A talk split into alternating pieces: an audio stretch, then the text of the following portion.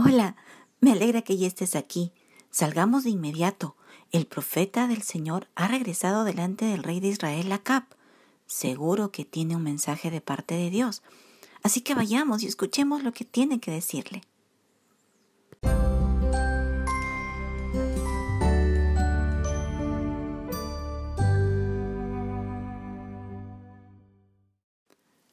Leamos Primera de Reyes capítulo 20, verso 22 al 29.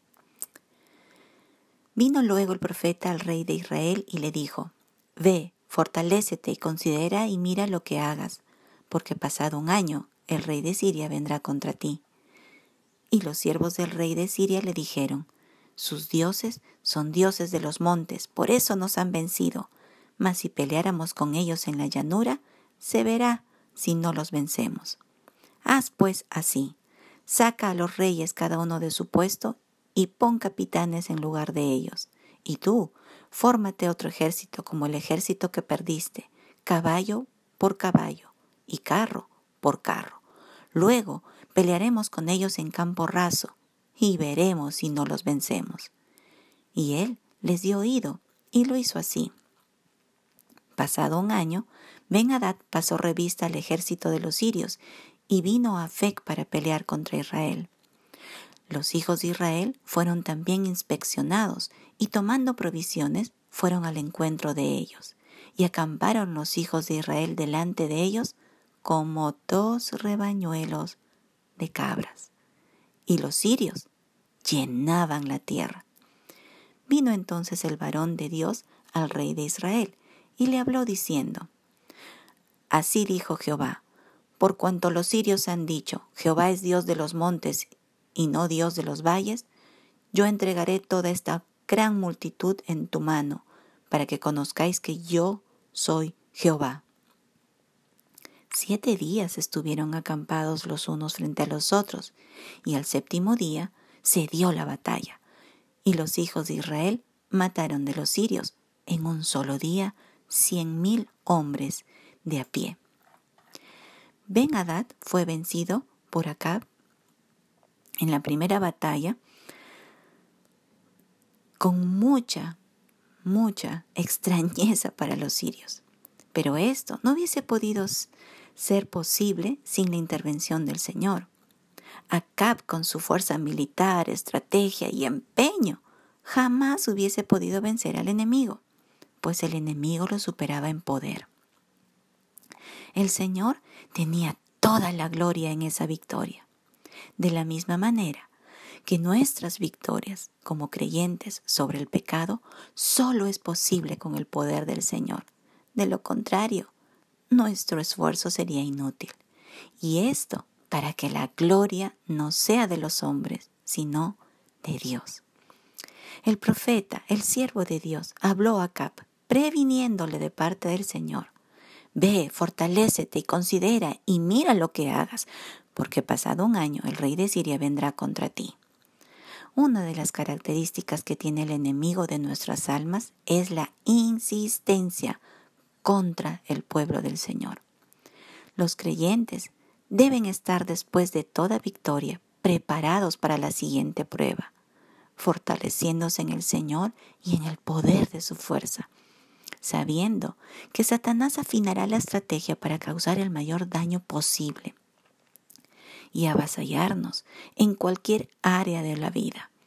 Así que la autosuficiencia después de una victoria sobre el pecado no tiene lugar en la vida del creyente. Más bien, el sometimiento al Señor en todo momento, pues es por Él que obtendremos la victoria siguiente. Por otro lado, los sirios no podían explicar su derrota. Entonces llegaron a la conclusión que ésta se debió a que pelearon en los montes, porque en ese lugar Israel tenía dioses que los ayudaron. Para ellos, la estrategia para una victoria era cambiar de lugar de batalla. Debían pelear en la llanura. En ningún momento atribuyeron la fuerza y el poder a Dios, Jehová de los ejércitos. En su insensatez y soberbia pusieron razones lógicas para no reconocer que Dios era el Dios de Israel y que fue Él quien los venció. Cuando hombres perversos se levantan contra la iglesia del Señor, cometen este mismo error. Creen que están peleando contra un grupo de gente que tiene creencias religiosas y que tienen ciertas fortalezas en algunas áreas, pero en otras de seguro que tendrán debilidades y estos las indagan para golpear a los creyentes. Esta estrategia continúa hasta el día de hoy. Por eso los cristianos debemos estar atentos, someternos al Señor y no conciliar con nada que provenga del mundo, pues éste hallará la oportunidad para atacar y causar mucho daño a nuestras vidas. Pero recordemos también, si el Señor es por nosotros, ¿quién contra nosotros? Pues estemos atentos y no seamos ingenuos. No olvidemos que somos siervos de Dios y que requerimos cada día de la fuerza y sabiduría que proviene de Él para discernir por dónde viene el ataque y pedirle al Señor que nos dé la estrategia para pelear. Y Él hará el resto. Mientras los sirios aconsejaban a Ben Hadad para alistarse e ir nuevamente contra Israel, el profeta regresó delante de Acab y le previno de parte de Dios. Así dijo Jehová, por cuanto los sirios han dicho, Jehová es Dios de los montes y no Dios de los valles, yo entregaré toda esta gran multitud en tu mano, para que conozcáis que yo soy Jehová. Nuevamente, la honra, la honra del Señor era el propósito de la batalla, no el nombre del pueblo escogido de Dios, sino su excelso nombre, el excelso nombre de nuestro Dios. Es que no es para nuestra gloria las batallas que enfrentamos día a día contra el pecado, es para enaltecer el nombre de Cristo. Este es un principio que el creyente debe entender con toda claridad. No a nuestro nombre, gloria, sino al nombre del Señor. Regresando al momento histórico, vemos que los sirios tuvieron un año para fortalecerse. Y vaya que lo hicieron. Nuevamente era una gran multitud de gente que parecía cubrir toda la tierra.